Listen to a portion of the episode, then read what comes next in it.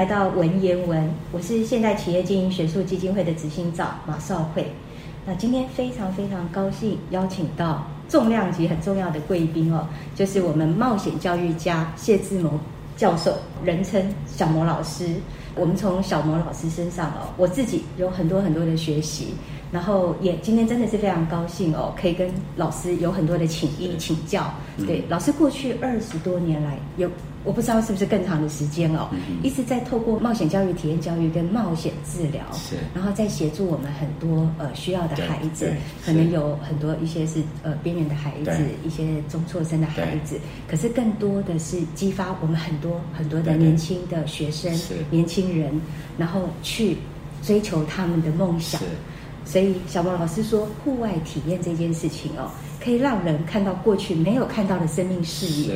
对，所以老师在这本书哦，《登峰》这本书上面，我跟我女儿，我们一直维持着这个睡前的阅读，共同阅读。所以我们一个礼拜的时间把这本书给阅读完哦。这本书一开始就讲哦，这个金鱼缸里养不出大金鱼。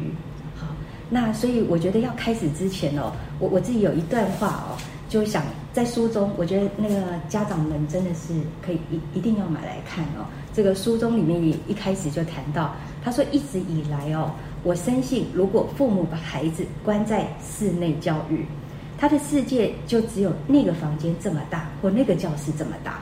所以就算再有钱，好，顶多也是就就是几百平的环境哦。所以或者是一个老师的世界，如果只有教室或实验室这么大哦。所以他教出来的学生的视野也不过就这么大，所以有些时候呢，教室就像围墙一样，所以把我们上课的内容跟时间全部都关起来，学生的创意就被上了锁，所以梦想的翅膀也被绑住了。考试只是像机械化的劳动，把学生的精力消耗掉。那围墙外面呢，有许多有意义的学习，可是考试不考，对。可是却是我们人生的兴趣所在哦，所以围墙外面的东西往往可以让我们感到陌生，因为我们被关在长达从小学教育、国中教育甚至高中教育十二年的时间，甚至更久。是，所以常常有学生在离开学校以后说他从此不再学习。是，这也是石之怡博士，就是我的老板哦，他一直觉得。为什么学习会变成一件痛苦的事？他就觉得这是违反违反常理的。是。那既然我们应该让孩子更宽阔的、更开阔、更宽阔、更具有视野、更具有心胸、更具有格局的去做学习的话，所以老师在推动的，也就是我们今天的主题，叫做探索体验教育。马上请教老师了，到底什么是探索体验教育？而且为什么探索体验教育对现在的孩子来说特别的重要？对。呃。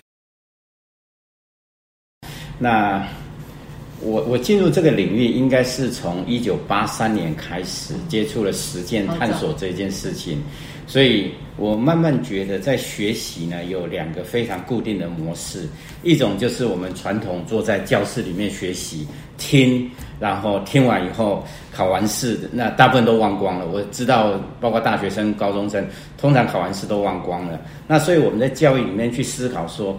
呃，是不是有一种学习模式，是他做完以后他还记得？那就是实验教育或实践教育，或是杜威所讲的经验教育。那我一直在摸索这一块，一直从我的大学到研究所到博士班的时候，我我在想说，教育有没有一种可能性是离开教室，不要把教室当全世界，而把全世界当教室？那那这样的一个思维来讲，会打破很多传统学术或传统教育的观念。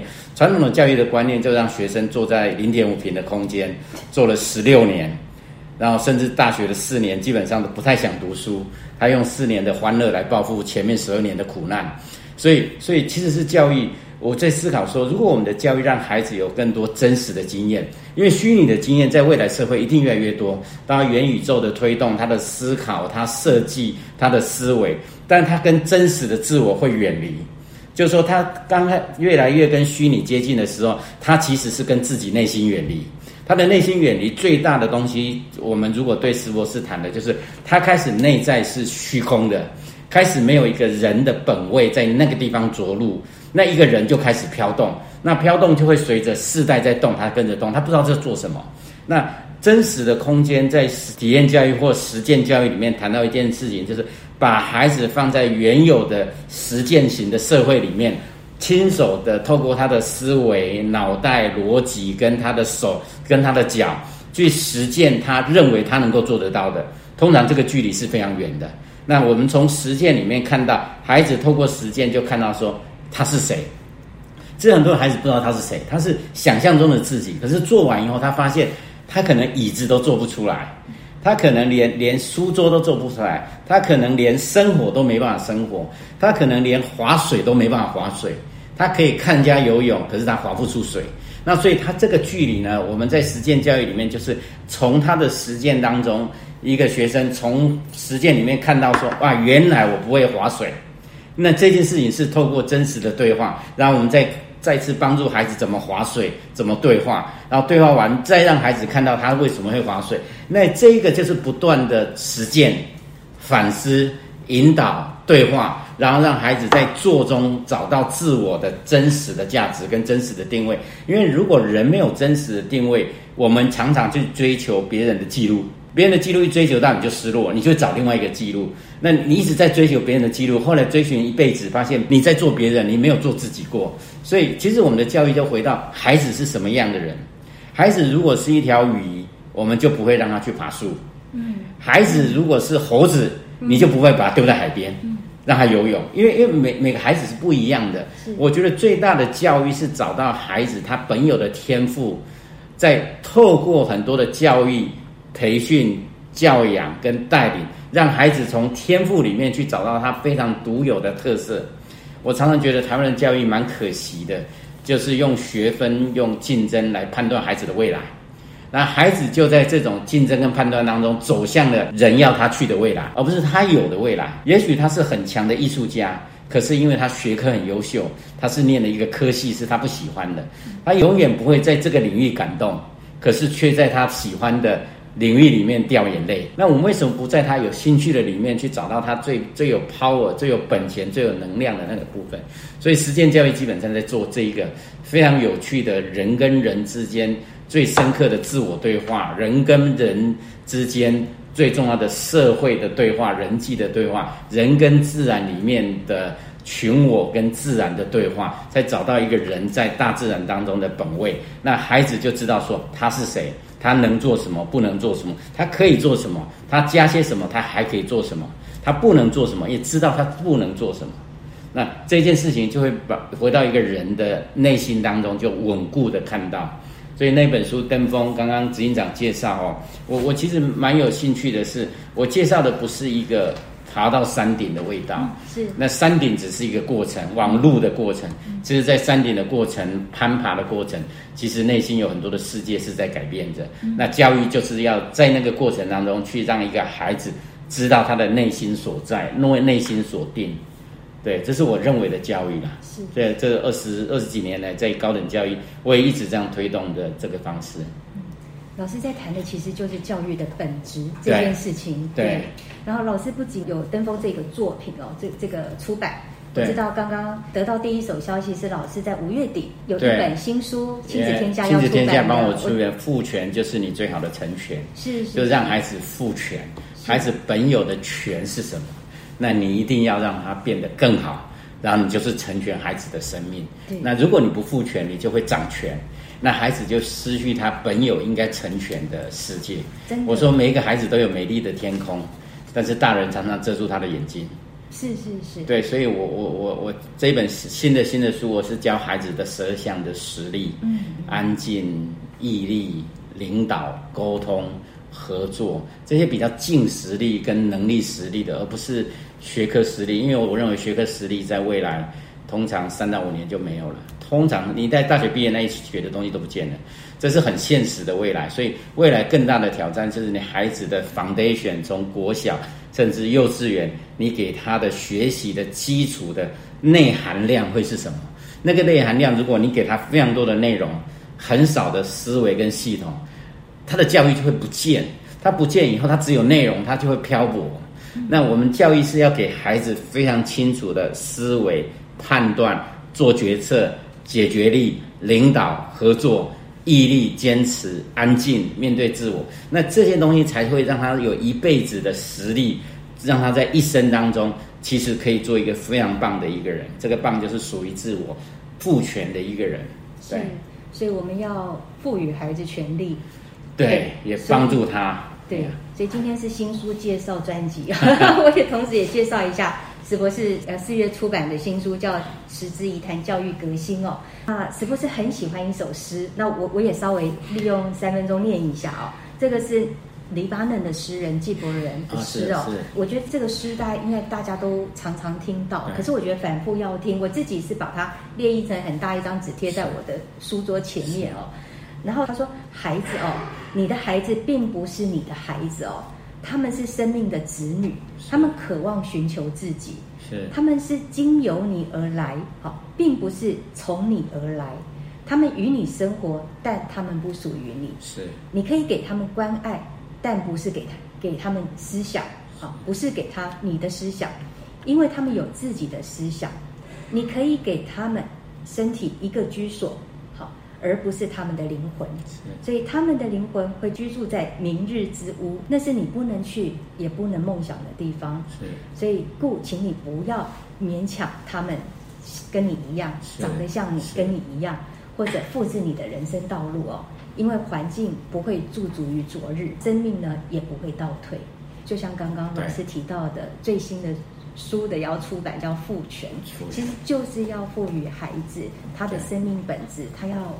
自己去追寻，那父母真的是要学习放心跟放手。对，所以我们又谈回到我们的体验教育，为什么要孩子真的把世界当为教室？他为什么需要走出去？对，那当然有很多。我刚刚提到放心跟放手哦，就是很多的家长就会认为体验哈或探索或甚至冒险，对，是不是会等于危险？是。对，就像老师刚刚讲的，你从来。你可能学了看了很多游泳的技巧的书，你在呃岸上比划了半天，你从来没有跳下水去体验，对，冒险就等于危险，走出户外就有危险，是，到底它是风险还是危险？老师也有提到说，呃，其实我们可以透过这个呃风险管理，好去做好，所以这个这个呃所谓的危险其实就不是危险，对，所以。所以执行长刚刚提到的问题是两个思维，一个思维是。呃，家长认不认同这样的实践的教育方式对孩子是有用的？对，因为他如果如果如果这件事情被否定了，那教育就剩下就是坐在黑板，刚刚听老师很多 PPT 嘛，嗯，我都觉得老师很多 Power 跟 Point，学生可能没有 Power 跟 Point，听完就没了，就这样子。那我做完，孩子是一辈子都记得了这件事情。所以，所以如果家长都认同，接下来进入一个我我第二个阶层，就是我的课程要设计什么东西，让孩子。能够在这种不管是动手做的这种动手教育，或者是冒险教育去做一些呃挑战的教育，那这两个基本上我觉得呃都没有问题。但是如果要进入户外跟冒险教育的时候，根据我的专业，我最清楚一点就是设计者的风险管理的能力。对我来讲，我孩子要划独木舟，我就要知道划独木舟的时候有哪些的风险。从搬船的船的重量到下水的时候涨坡、浪坡这种，然后接下来是潮汐、风浪流。当你要让孩子懂水，我就不能让孩子只有摸摸水。你孩子真的懂水，他就懂得台湾的海洋 K 潮，所以他慢慢懂得台湾的流流向是什么。为什么在冬天的时候小琉球的水是温的？那这些东西就成为一个。海洋教育在推动的时候，我们就知道哪些东西是小孩子应该要知道的，然后避免他受伤。那就回到设计者的风险管理的能力，这包括身体的风险跟情绪的风险。那这个部分的设计，就任何的东西，我们也知道多少的浪流不能让孩子下去多深的水。那这些东西就是我们在风险管理提到的很多的安全。那我们登山就会考虑登山的时候。它的天气、它的气候、孩子的保暖这些东西就进入我们的风险管理设计的课程里面。那除了这个风险管理以外，我觉得另外一个东西是必要重重视的是风险管理是我们的六十分，就是我们一定要进入六十分，我们才有可能出去。哦，如果我们要骑带学生骑脚踏车环岛，我们就不会让小孩子休息的时候就坐在路边休息，因为那是风险的，因为旁边的车就是从你身上两公尺的地方经过。如果车上有一个石头被你压到弹出来，学生就有风险，所以我们就会让孩子在加油站或者是休息区或在庙宇区休息。那这就是进入我们的风险管理的架构，我们就会考虑到每一个风险，包括呃停车的时候要比什么动作。让全部的人知道我们要停车了，这个部分是非常重要，因为这个牵扯到家长愿不愿意或这个勇气把你的孩子交给我们来做设计课程。那如果呃我们的实验学校能够把这个风险设计课程做好，孩子在这里爬上玉山、爬上雪山都不会是困难的事情。因为我曾经带过五岁的孩子爬到四千多公尺。对，所以他基本上我带小朋友就爬到四千多公尺，所以基本上在喜马拉雅，所以基本上都不是问题。最大的问题是我们设计者背后有很强大的风险管理的概念，让这个出去就六十分，一定要有六十分你才会出去。那第二个部分，我觉得更重要的事情，那个风险管理是六十分，六十分到一百分之间。另外一个就是老师在设计这些课程的课程的目标、课程的思维是什么。我要教孩子什么？比如说，我举个例子，我要教孩子去爬山，爬两天的山，孩子需要打包。打包呢，有一种教法是传统老师教法，就是跟学生说哪边放哪边，哪边放哪边，然后你就打包完了。这个是传统教育的教法嘛，不用思维逻辑。那小萌老师的教法，我就会让学生分组，你们四个人一组去讨论打包怎么打包，最后跟我分享你的打包的逻辑。那孩子就会打包完，花了三十分钟讨论打包完以后跟我分享。打包的逻辑，然后老我就开始跟他对话，开始引导，开开始思维。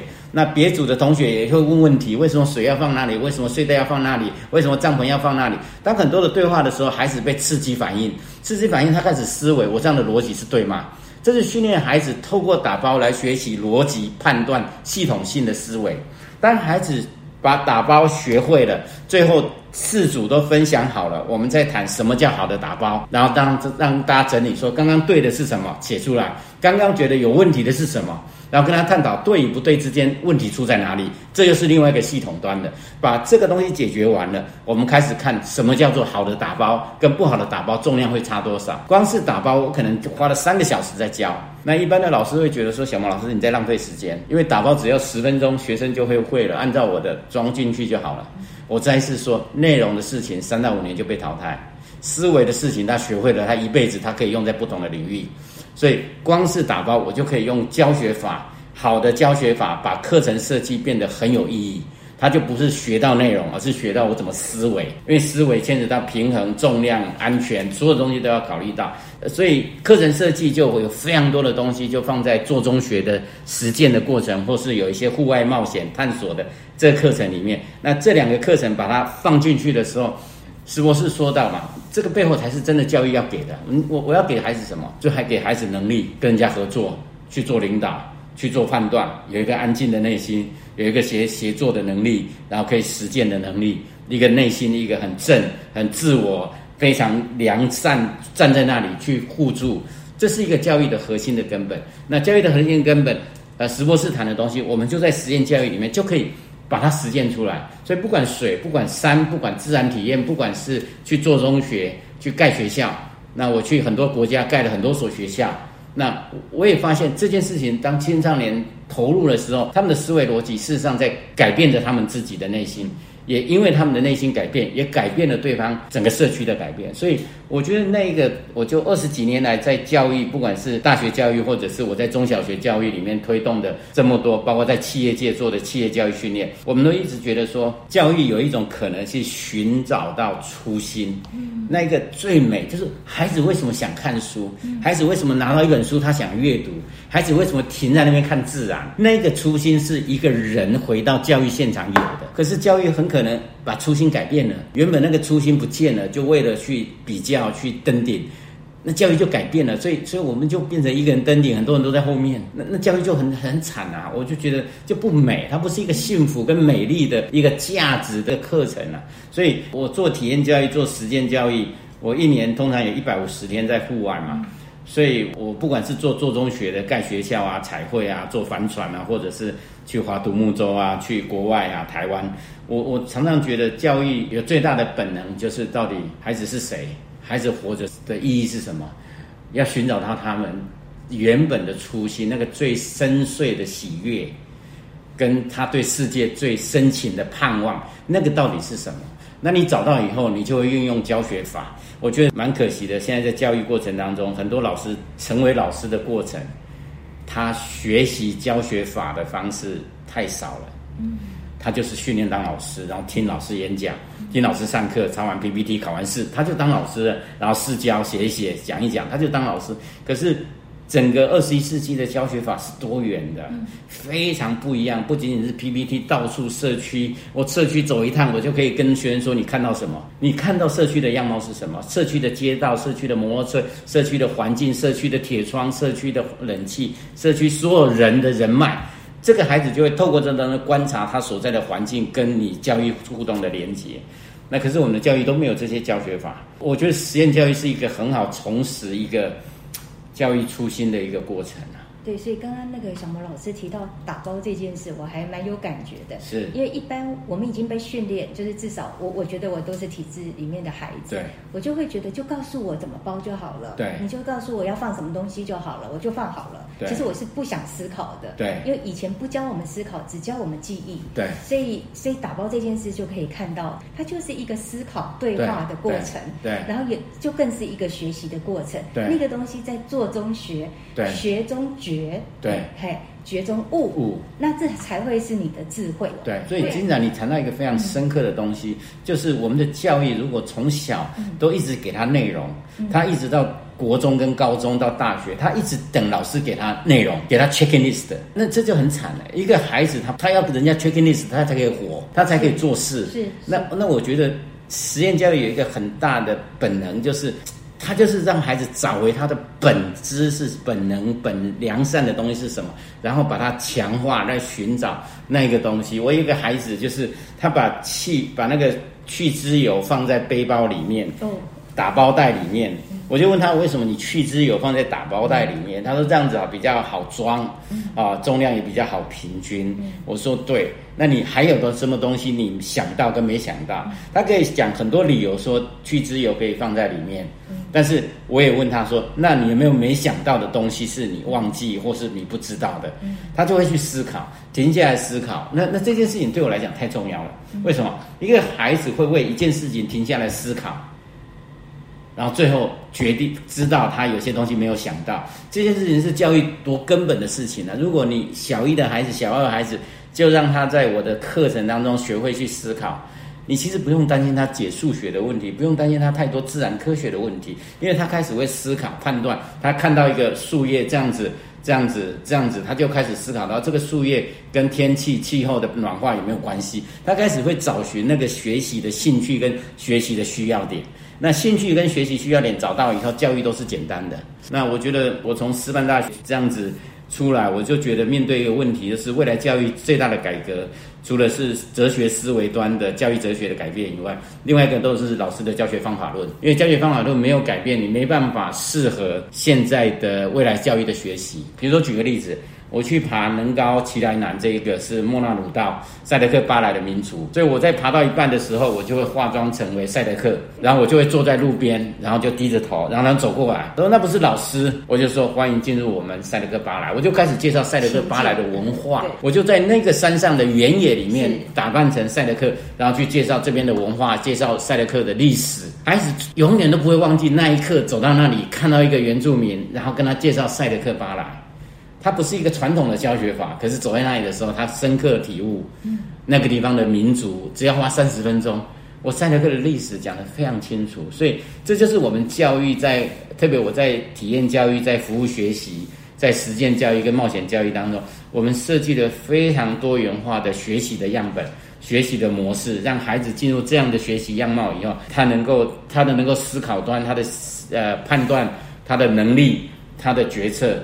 像我在爬山的时候，我们的 leader 都是学员。什么叫 leader 都是学员？第一天我是 leader，我的工作人员是是副 leader。第二天以后，我的 leader 是学员，副 leader 也是他的学员。他们就要去讨论今天走多少路，在哪边休息，休息的时候要做什么，要什么吃东西，然后他们就要讨论。啊，讨论哪时候要讨论？就是第一天我们示范完，我们晚上就会把 leader 跟副 leader 找来，跟他讲，明天有一段路十公里，你们要讨论谁当 leader，你谁来做判断啊？做什么啊？走到哪里你们要做什么？啊，走到哪里哪一个同学要上自然科学的课，你要在这边给他三十分钟上课，就开始讨论。所以明天早上起床谁叫的？leader 叫不是我叫，你开始 leader of the day 当日领队，你就赋权给学员，所以学员要负责这件事情，有没有会 delay？当然会 delay，对学员判断时间当然会 delay，但是你在允许的时间 delay，然后 delay 个一小时、两小时我都 OK，那是就是 delay，那 delay 太多就是整天没行程嘛，整天没行程 OK 啊，我觉得没有关系，你没有到那一点，你是在原点动来动去，那还是在原点。我觉得错误也是一种学习，所以那一天晚上的引导反思，孩子就有很多的对话。嗯，我觉得最美的东西不是你一定要把孩子带到你想要让他去的那一点，而是孩子真正知道他要去哪一点。嗯嗯，对，这是我觉得教育里面真的很美的东西。博士的这本书里面，其实特别有一个章节提到情境式组织学习，是，其实就是刚刚老师讲的这个部分。对。然后透过情境式组织学习，还要加上组织学习，就是老师刚刚讲的团队的学习、团队的合作，最后那个产出叫做团体智慧。这这我在西方学就 co-wisdom，co-wisdom。当 co-wisdom 产生的时候，那个团队就会有很大的力量去做一些他们共同想做的事。是是。因为台湾，我其实看到。呃，其实不管是传统教育或实验教育，面对最大的风险，其实不是孩子的自主性的问题，孩子自我思考、判断都很强，嗯，可是他缺乏群我性，嗯，群我性就是 co-wisdom 的东西，我可以跟人家合作，我跟人家妥协协调，甚至可以放弃我要做的事情。甚至我可以跟别人找到共同可以走的路，那个 co-wisdom 就是大智慧。是那个大智慧是石博士讲的那个共同智慧的东西。嗯，那件事情是难的，是难，在台湾的教育当中是难的。所以我我看了。很多的实验教育，包括美国和欧洲的实验教育，我觉得最难的一点不是个别的思想、个别他们各种的系统，因为现在孩子都一两个啦，个别性很容易啦。对，当你要讲话，父母亲就凑过来就听你讲话，他不才不会理你插话的问题的。嗯嗯，孩子就会插话。现在孩子很容易插话，你讲话也讲完他就插话。可是 covision 的东西，它是共同集体智慧的东西，它运作着彼此在对话的时候，我什么时候要发言，什么时候要听你讲话，什么时候我要觉得我应该放掉我的坚持，那这个东西。其实很难。我在做教育训练或者是在做做学校训练的时候，我觉得很难。我真的觉得父母亲要学习，真的要让你的孩子知道怎么样跟人互动，而是不是以他为唯一啊？那那我所说的唯一，不是他的独特性的唯一，我是他谈到唯一，就他是 central，他已经变成中央中央化了。父母亲不能以孩子为中央化，因为每一个人是独立的个体，这是石博士谈的。每一个人是独立的个体，你不会拥有他的思想，他也不会拥有你的思想。那所以孩子有一些思想的时候，他不能去你讲的话都不听，他就回到他的主体性，那就会很惨。那孩子就会有自我主体性，可是他的 co-wisdom 共同智慧就会缺乏。是，所以我在看实验教育的时候，我一直跟实验教育的校长跟很多的董事单位提，就说实验教育其实很多的自我其实是做的蛮好的。嗯嗯。但是比较差的就是怎么。嗯。我学会放掉我的坚持嘛。嗯。我学会去聆听别人，他为什么会这样坚持？我可以协调里面找到一条路，这个就是大智慧。期待实验教育透过这一次的对话，也让父母亲可以理解，给孩子一些新的体验、新的世界、新的尝试，鼓励他，呃，站在他的思维去引导他，跟他对话，找到一些可以建构他。尝试的一些空间，嗯，这空间不是一辈子的，而是在这个阶段他非常有心的时候，帮助他去理解。嗯，我觉得这个是教育非常重要的，就是知道你孩子最想做的，让天赋自由。今天非常谢谢小明老师，今天真的是收获非常的丰富。我们时间就要跟大家说再见喽，谢谢大家，谢谢大家，拜拜。